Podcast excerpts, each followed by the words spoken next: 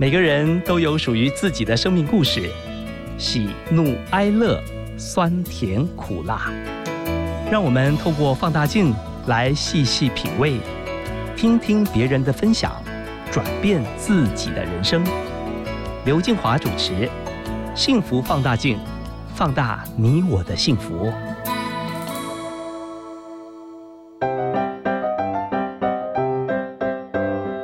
起拿出手中的幸福放大镜。今天我们要来看看达永建设的副董事长庄正如。他毕业于台湾大学财务金融系，后来远赴北京大学取得经济系的硕士学位。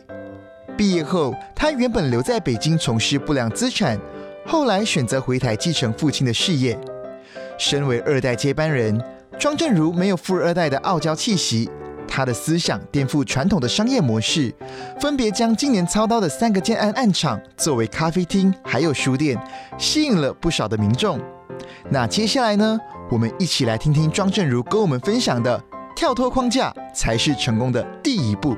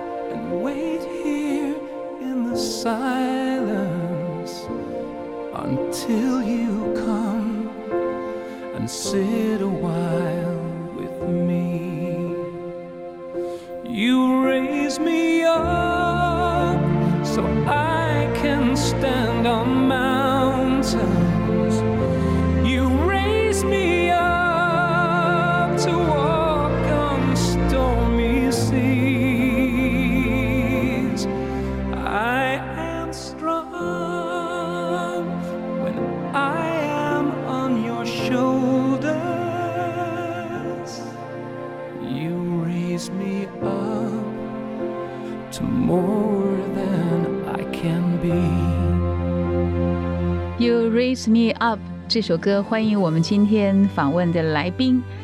我要怎么介绍他呢？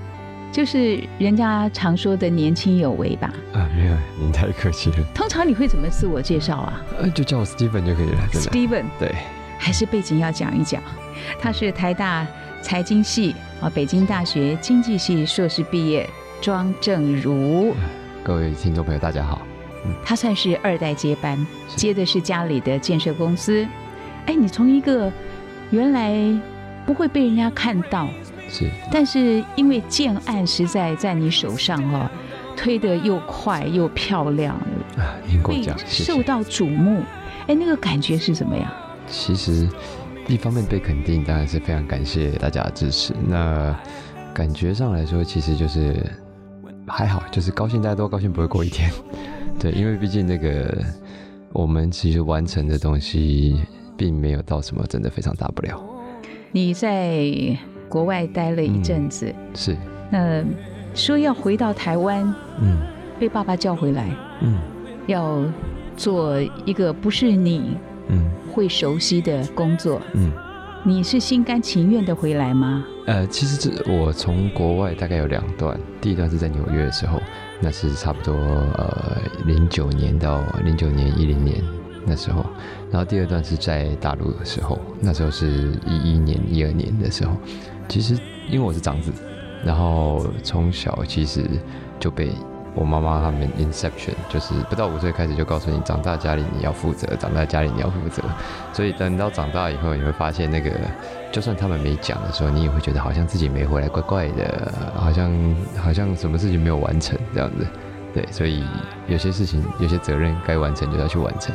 接班哦，就是回家族公司工作，最后看爸爸是不是能够完全的让你把这个工作就接下来了。但事实上，接班的过程事物很琐碎，压力也会很大。那二代接班，我相信也会有不少就是不为人知的心酸，我不知道你有有没有 心酸。一个是辛劳的辛哦，一个是内心的心。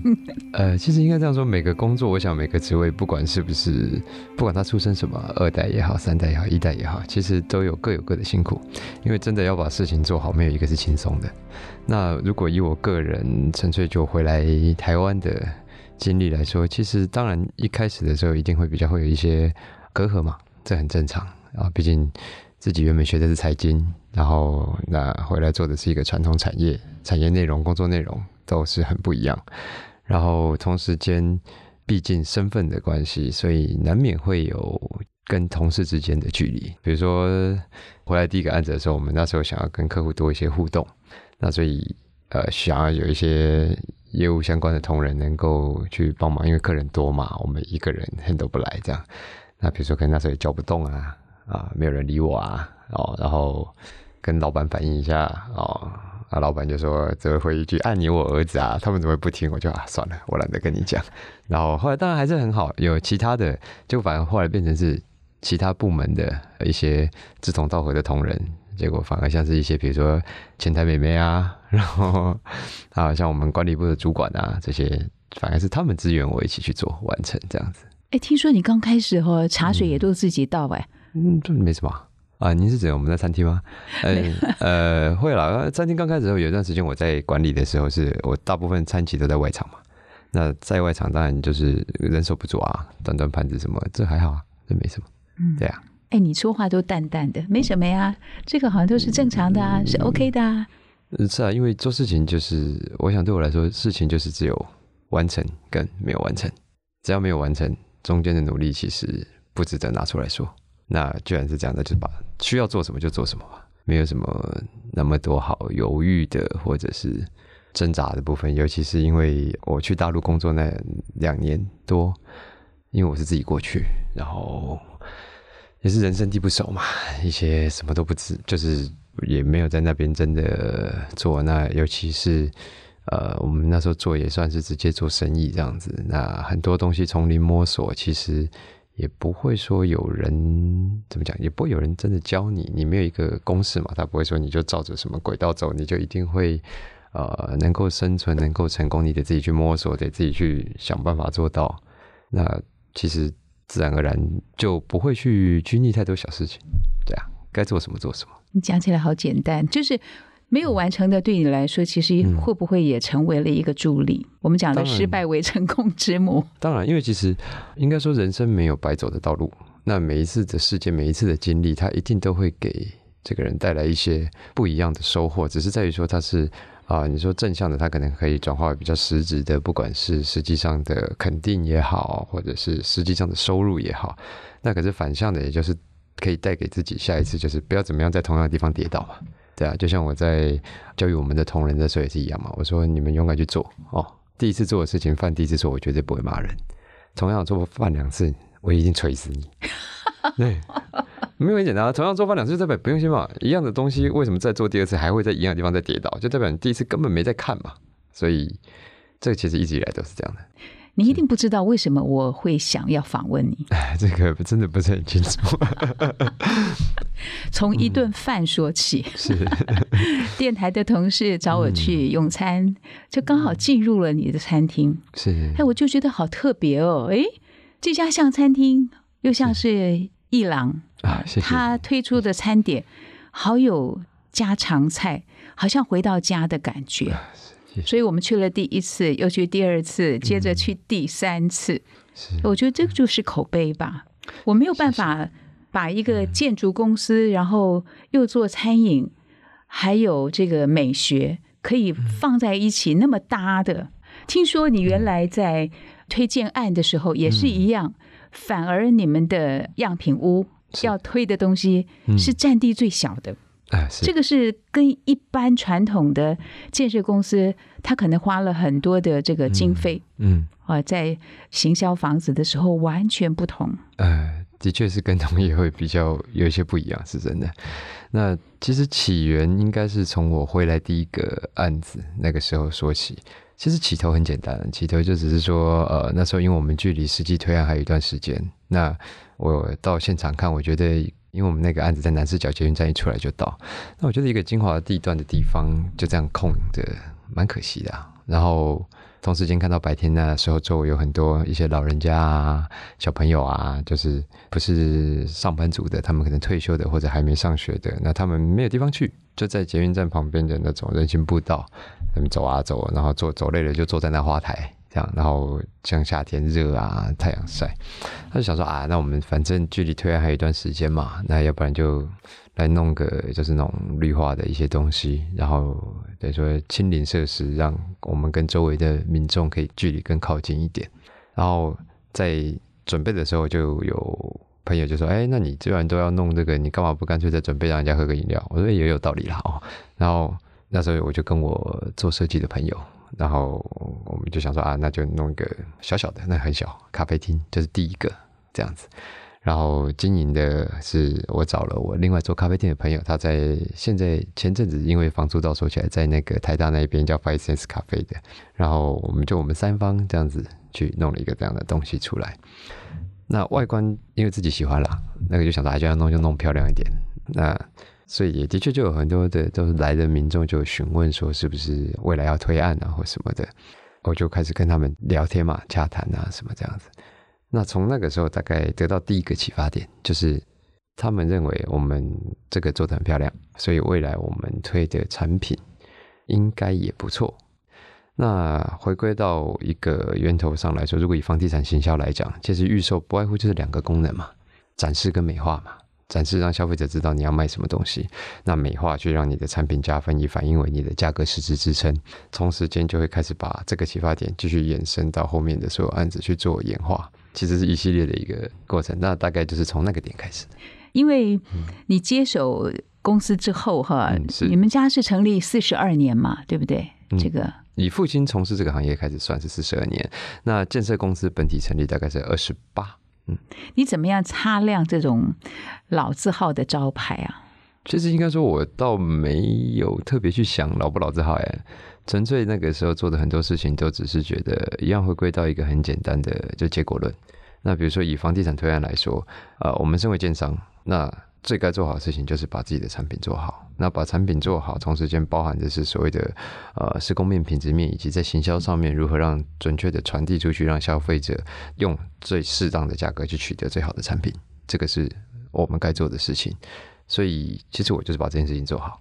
那只是说在做法上会可能有一些会跟传统的一样，有一些会不一样。那这个完全要视乎说有没有用而已。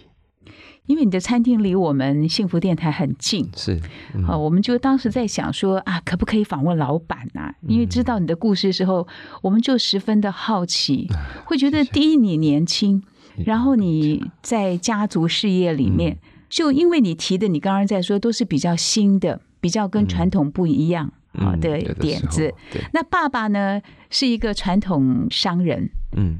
你们中间两代，你怎么样去说服他有嗯。让他接受？应该是说一开始的时候提，当然这个就像最一开始第一个 case 要盖那个，想说搭一个咖啡厅，那时候花费大概是差不多四百多万，他也是很啰嗦啊。当然，我们身为部署，因为以前在第一份工作是做那个金融研究员助理，所以常常写报告嘛，你要写报告给老板看嘛。那当然一开始他要是照我们写报告的方法写嘛，做完这个预估增加损益多少啊，或什么这样，一样照写去有做资料佐证去说服老板。那当然，老板也不会因为你拿了资料，他就一定被你说服了。对，然后到后来就是有时候觉得很累了，就刚才跟他讲算了啦，反正就做下去嘛。那亏了的话，我拿我自己的钱贴你嘛，这样可以了吧？对，大概都这样。天哪，跟爸爸沟通事情还要写报告，呃，公事公办，有利润根据啊，这样比较好。然后，做人写报告有用也就算了，有的时候可能他们有就是传统性，有些在考量的时候，他们会觉得说会比较有一点没来由的抗拒变化。那像在这种时候，基本上动之以情，说之以理，晓之以义都没有用了。以后就是最后的方法，就是我刚刚讲的，反正就是啊，反正做下去嘛。公司亏了，我拿我自己钱贴嘛，可以了吧？赚了我也没拿嘛，那你也是得到好处了，那你有什么好反对的？大概就这样，对啊。哎，老爹后来看你的成绩，他嗯回应是什么？那基本上还是当然还是肯定啦。哦，那他有赞美你吗？可能我们父子之间比较传统一点了哦。有没有说出来，我觉得没那么重要了哦。对，就是心意有到就好了。对呀、嗯，对，也没那么小了，也不是那种呃还很小，说比如说高中、大学很需要父母亲的肯定了。对啊，都已经快四十，都已经要做人家爸爸的，自己都要当爸爸的人，所以这个倒还好啦，就是心里明白就好了。我在搜寻你的一些背景的时候，哈，嗯我觉得你真的是一个不太一样的建设公司老板，因为你所要求的要有一个良好的格局，还有就是求好不求快，嗯，只做消费者要住一辈子的房子，是，而在价格上呢，你会让出利益，就是你所谓的吃鱼的这个哲学。嗯。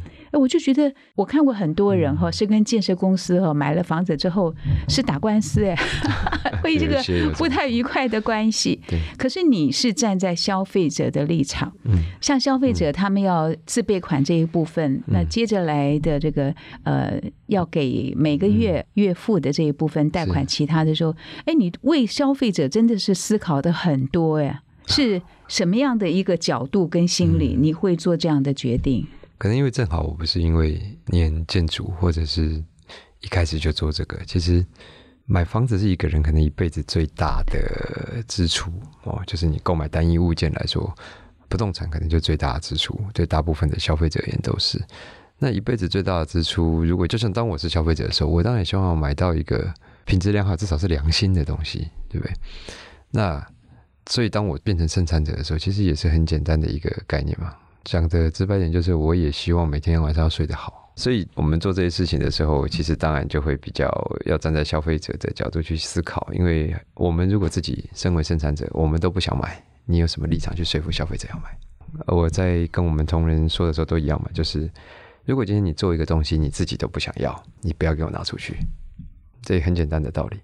对啊，当然有的时候他们会给我搞笑一下啦，啊，哎，老板，我觉得这样 OK，我说你去死，标准高一点，对，诸如此类的啦。所以基本原则就是，我觉得做人做生意也好啊，我们都是这个社会的一部分啊。那做自己该做的，得自己该得的，大家都圆满。其实我觉得这样才长长久久啊。对呀、那你这样的想法会不会被你们的团队质疑啊？特别是让利啊，让出利益的这一部分，嗯，你怎么样去应对？啊，刚开始一定会啊。那后来应该是说，因为我们的销售都很快嘛，那同时间我们的行销预算节省的也有相对应能够节省，所以其实我们的奖金都比同业来的高。可以告诉我们你得过什么奖吗？我们这阶段当然像传统台湾的金质奖啊、金奖啊、国家首奖啊、施工类的、啊、设计类的这些基本都有。那前阵子得到的就是我们那个跟书店结合的大浪秋香这个 case，它就是还有和平青鸟，就是得到了那个德国的那个 IF 呃 IF 设计奖，对。那这个是前阵子得到的，那这个奖应该说是比较国际性一点，然后可能相对来说就是得奖的比较没有那么多人这样的概念。你这个营运模式哈，嗯好像也被复制到中南部，为整个建筑市场可以说有了一个新的元素。你自己的想法怎么样？嗯，蛮好的、啊，嗯，蛮好的啊、其实这个如果说今天有人愿意模仿，就代表我们做的东西是做对了，这是好事啊。因为真的以前我们所看的哈，那种推出接待中心。嗯，不会吸引人，我们也不会去。而且你知道那些销售人员也很现实哎、嗯，他会看一下，哎，有钱没钱啊，买得起买不起啊，拜拜。对，没错，你带来的是啊啊啊大家都可以进来，老老少少，对不对？对啊，对啊。因为会吸引他们。我我只觉得一个蛮简单的概念吧，就是你一个空间居然都做了，你放在那里放半年一年，然后结果只是为了可能几十个、几百个人而服务，然后平常都空在那里放冷气干嘛？一个空间都弄了，就要让它的功能极大化嘛，就是不要浪费嘛。而且更别说，其实接待中心它的存在的时候，它以建筑物的设计来说，它可以不受限制的程度是比较高的，因为毕竟我们盖成不管是高楼的时候，不管是办公类的还是住宅类的，它都有相对很多的法规跟一个很务实的点，就是你要专消费者要使用也好，你要卖也好，它都有它的很多太多太多的限制，你没有办法那么自由的去做很多的创造。那可是预售屋不是嘛？预售屋你相对可以创造的空间是很大的。那就不要浪费啊。哎，Steven，你这个不按牌理出牌的个性哈，天马行空的想法又落实在实际的工作里面，是我觉得其实是蛮少见的耶。而且你你很蛮勇敢的，敢去做，敢去就是实现自己的想法。还好啊，其实不会很勇敢啊，因为做的时候大概心里都知道这样是有效果的。哎，你的信心来自哪里呀、应该还好，因为其实我如果以人生第一桶金，就通俗一点讲法，第一桶金来说，其实是零八年那时候，因为我零七年有念金融的关系，所以我零七年后来退伍，然后工作，然后到后来自己操的时候，零七年刚好股市多头嘛，那个金融海啸前多头的尾端很好做啊，随便做随便赚，觉得自己很棒，呃，你看或者写写，都可以买，都会赚钱，觉得自己很厉害很棒啊。啊，零八年，我还记得很清楚，那时候是马英九前总统的时候嘛。那个时候，呃，从一月开始到三月，反正我赚的大概有百分之七十都赔掉，就从九千三掉到七千嘛。然后啊，每天都睡不着，站在窗户旁边 就想跳下来。然后后来就当然读很多资料了，做很多研究。那后面当然运气也很好，调整做法，后来又再回来。那其实应该是说这样的经验，以及甚至求学时候的经验，其实都很清楚知道一件事情：很多时候事情做的做完结果不好，不是说不该做，只是自己方法不见得对。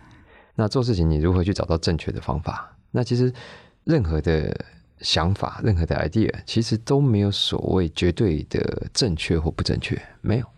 端视乎是你能不能真正的把它执行到那样的程度而已。那只是说执行面有的时候做得来，有的时候做不来，这个要去评估。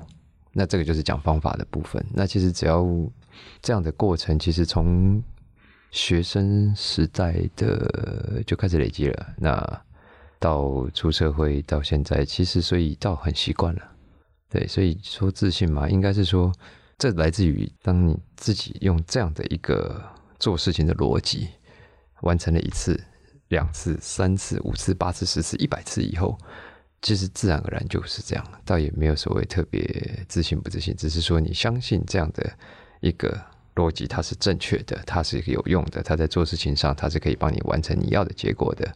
那最重要的事情中间是，当你要面对的叫做未知的事情的时候，你要先明白世界是一直在变的，因为有一个东西有一个变因，它就一直在变，就叫时间，时间是不会停下来的。所以只要当时间在变的时候，你的所有的东西都有变因在跑，也就是说没有东西是永恒不变的。那只是说这个变化与不变这种东西不用那么的，因为人性天性抗拒变化，这是很正常，人是一个习惯性的群众生物，这是群众心理学里面的问题。然后那这个部分其实只是在于说，当我们知道变化是常态，第一个你要先理解这件事情。那可是变化是常态的时候，下一步就会应对到所谓的未知。那面对到未知的时候，群体生物当然会先采取的叫做保守性行为，想要先观看的是有没有先行的一些人，然后就完成，然后觉得未知不那么未知了，才不会那么恐怖。那其实这也没有什么不对，那只是面对未知这件事情，你不要觉得你百分之百有把握了，你才要去做。我说，因为百分之百有把握的时候，就代表大家都会做了。你只要照着抄，就代表大家都会做了。那你也不要寄望这样子可以得到比别人更好的结果。那反之的事情是，如果想要得到比其他人更好的结果，你就要勇敢去做的时候，你就是有七八成把握，你就要去做。然后同时间要估失败的承不承受得起，失败承受得起就去做嘛。那中间的都是边做边看边修正啦，就是摸着石头过河，大概就是这样的逻辑而已。对啊，你，喜欢你的想法。哎，你有时间看书吗？有啊有啊，都有在看。因为我看到原来你回来带的时候，你说要把台湾的一些文化，嗯，啊，就不能够就此就不见了。对啊，嗯，你还有这样的使命感呢？不敢说的这么伟大了，应该是说，这主要来自于个人的一些切身感受啦。比如说小时候要吃一些加米啊或什么，你要吃到好吃的比较容易嘛。嗯现在说实在要找好吃的面摊不好找哎、台北市真不好找，就是很多那种传统文化里面每个人的在生活的多样性的体现，反而在现在这个时代是减少的。那我觉得这真的蛮可惜的，因为其实不管是就个人也好，还是甚至达到你的社会国家，它其实到后面的完整竞争力，也都是来自于你这一个国家它的文化丰富性、底蕴性跟内涵性的这种累积，跟去无存菁、不断累积优秀的这样子的一个。那如果很多东西它因为时代变迁它就遗失了的话，那其实长久来说对国家不好啊，嗯，会失去竞争力啊。有没有人跟你说你嗯讲话有一点点快？哦你是不是急性子？通常急性子的人哈，嗯，没什么耐性，是，脾气一来的时候啊，呃，对，就压起来。你是这样吗？确实是，尤其是当情绪来的时候，会更没有耐心。真的，这确实是对，会不会来得及去的也快？这这是这样没有错。你怎么面对跟疏解你的压力啊？嗯，大概就是运动啊，看看电影啊。我觉得喜欢运动的人哈，他的生活是属于比较规律。嗯，应该说运动蛮好的啊、转换你的脑内运作机制，而且有维持身体健康。因为你是二代接班嘛，你会不会很不喜欢人家称你什么叫二代呀、或者富二代呀、现在很多人动不动就说啊是富二代，对这样的你会不会很敏感？坦白说吗？当然没那么喜欢啦，尤其是都我在管了，谁才是二代啊？有的时候我觉得我爸比较像二代。哦，对，那当然了，那呃，一开始可能在三十岁之前会比较在意啊。那到现在其实有时候就算了啦，随便啦，嘴巴长在别人身上嘛，悠悠之口你是堵不住的啦。那我想自己做得到什么就做，那看得懂的自然看得懂，那也就不需去刻意多做解释啦。其实富二代也好，或者接班二代也好哦，嗯，那个压力更大。其实就像前面讲到的，我觉得每个工作都有它的压力，事情要做得好都没有轻松的，不同位置不一样的压力而已。那至于说接班就不一定要乱接就不会累啊，乱接不会累啊，好好接才会累。对，你是不是一个完美主义的人？不敢这么说啦，但是会觉得说事情你做到自己看不过去，也真的就别拿出去了。哎，Steven，我觉得你有一个很可爱的个性，不管你做什么，嗯，你总是会有一个空间做自己。算吧，就是因为其实人活着不外乎就求一个自由度而已。那尤其我有射手座哦，射手座一个很不喜欢被人家管啊的的星座。那其实当基本的生活财务面达到一个水平以后，其实追求的不外乎就是一个能够自己去完成自己想完成事情的这种自由度。对啊，那身为经营者，公司盈利是必须，但是像我们那时候选那个外墙材料，我觉得要做到那个效果，就要选到那个比较大片的那种三米一米那种砖，那贵啊，哦，比较贵，因为比较大嘛，你工法这些都比较贵。那当然内部一定会比较有一些反对啦，哦，就觉得说这一区也没人这样干啊，哦，你不需要，我们干嘛要这样做或什么？当然就是好说歹说啦，然后好说歹说，反正说到最后就是啊，行销预算我都省了这么多，我从我这里面拨我一毛奖金都没拿，就用了可以吧？你怎么能够让嗯这个推出的房子嗯给消费者在看的时候嗯标明的是不二价？我很少看，因为大家在买房子的时候以杀价为乐啊，啊这个我杀了多少，最后成交价是多少，那是很 happy 的事情。哎，你不讲价的，这个怎么做啊？应该说，其实这是累积的吧？应该说，它不是单纯的啊，你说不二价就不二价，这是一个倾销的策略。它其实从我们接待中心的设立，给消费者第一眼的认知，到进来以后他感受的氛围，到我们业务人员接触的方式，以及我们产品设计的内容，到最后呈现这个不会价的开价，其实就是或许很会砍价的人，他可以砍到比较划算的价格。可是大部分的人是这样吗？不是吧？而且房子动不动就上千万的东西，对不对？那尤其越不会砍价的，往往很多都是一般的上班族，他们可能夫妻俩加起来收入一个月可能八万、十万、十来万，对他们而言，买一个可能八百万、九百万、一千万的房子，是他们会影响他们十年、二十年的生活的事情。那如果只是因为他比较不会砍价，而且这个比较不会砍价也不是他错、哦，只是因为他不是生意人，只是因为他以前没有这样的经验，所以他就得耗费更多的他们的辛苦钱去买到同样的东西。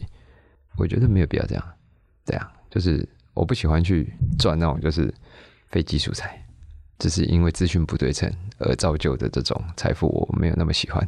所以我觉得公司就是我们有我们基本该有的利润了，那反正价格就定在这边。我觉得我定出来的东西，我做出来的东西值这个价钱，那认可的消费者当然很好，没有问题。那你不认可的也没关系，我也不会勉强你，就是这样的一个概念而已。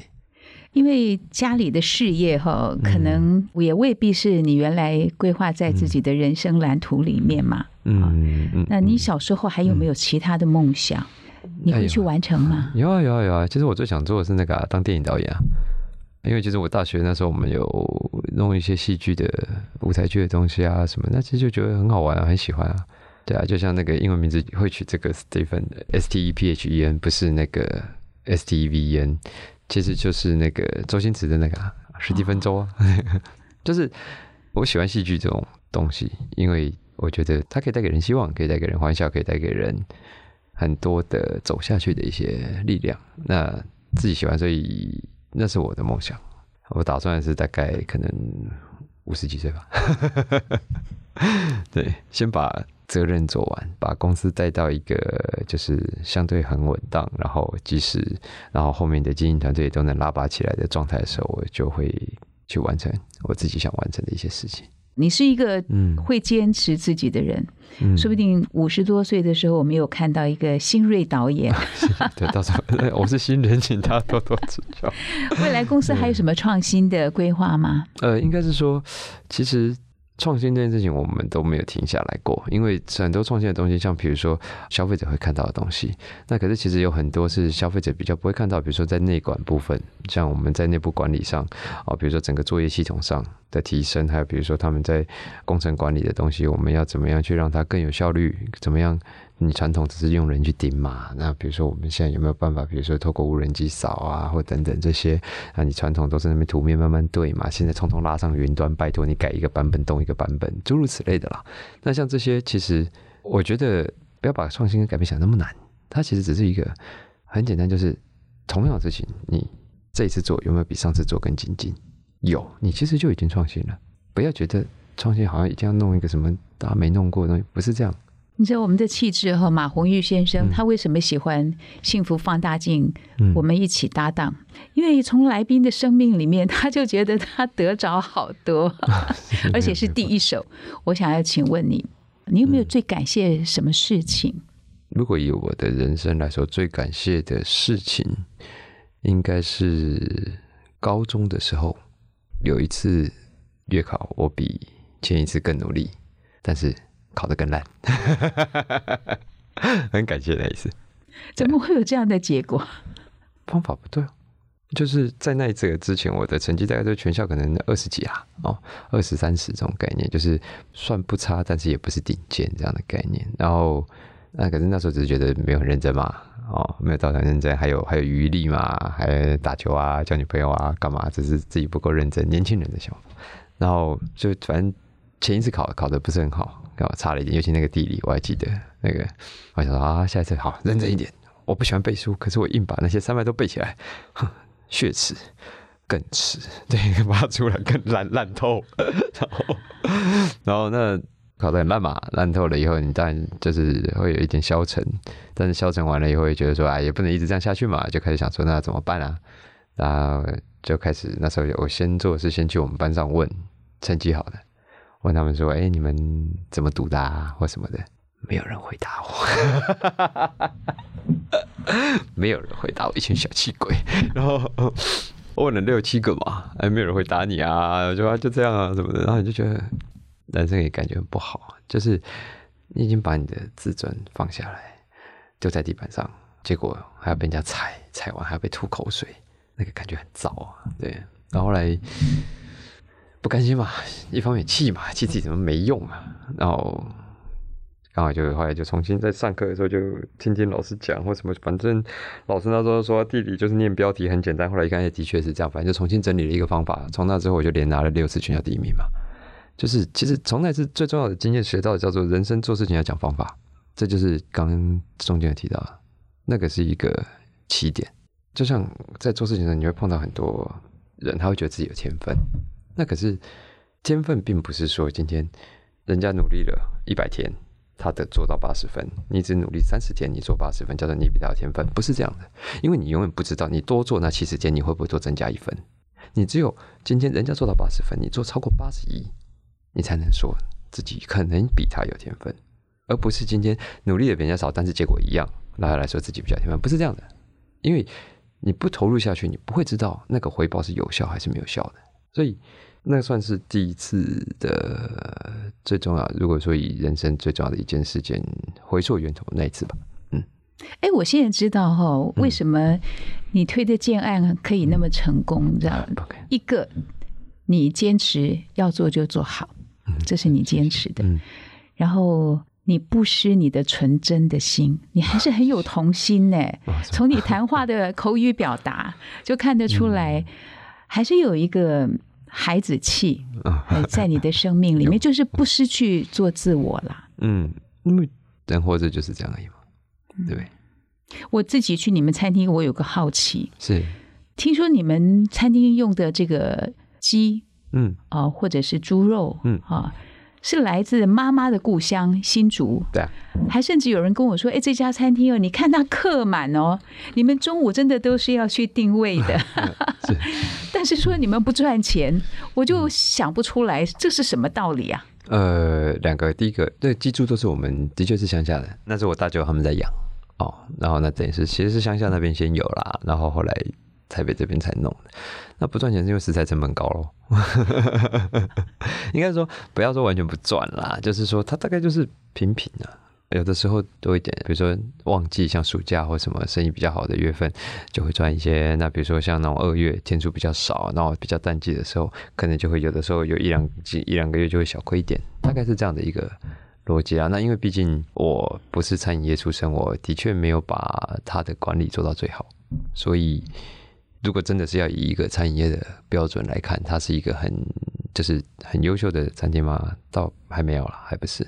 那只是说我现在真的没有力气，也 没有时间再跳下去。Steven，我发现嗯不管你是盖房子或者是做餐饮，嗯你都不是本科系出身的，哎、对啊，我专干自己不擅长的事情，我也不知道为什么。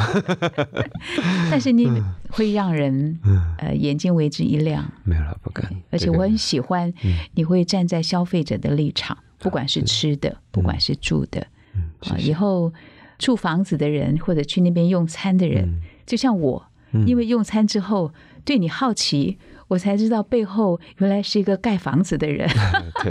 对，我是一个南部的人，我才哦北漂到台北嗯住几个月，哦，真的吗？我完全不认识你的公司。哦，是，哎我就是在一个很偶然的机会被人家带进去嗯嗯，吃饭，看到哎，这个是货柜屋哎，怎么会客满呐、有那么好吃吗？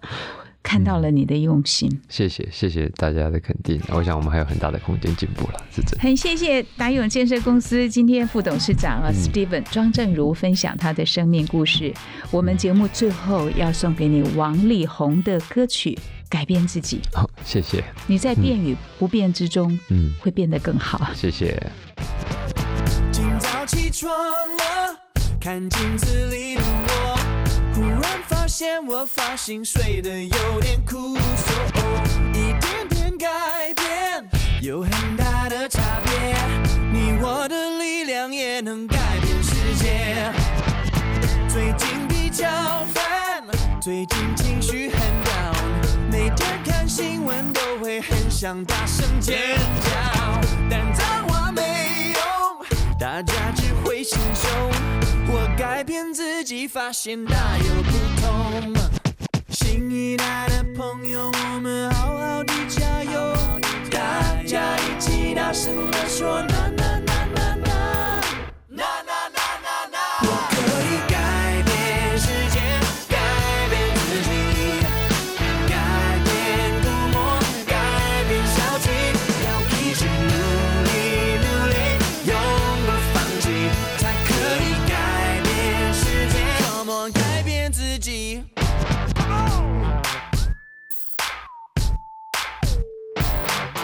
今早起床了，觉得头有点痛，可能是二氧化碳太多，氧气不够，一点点改变有很大的差别，你我的热情也能改变世界，只能代表自己，没有政治立场，即使这世界让我看得十分紧张。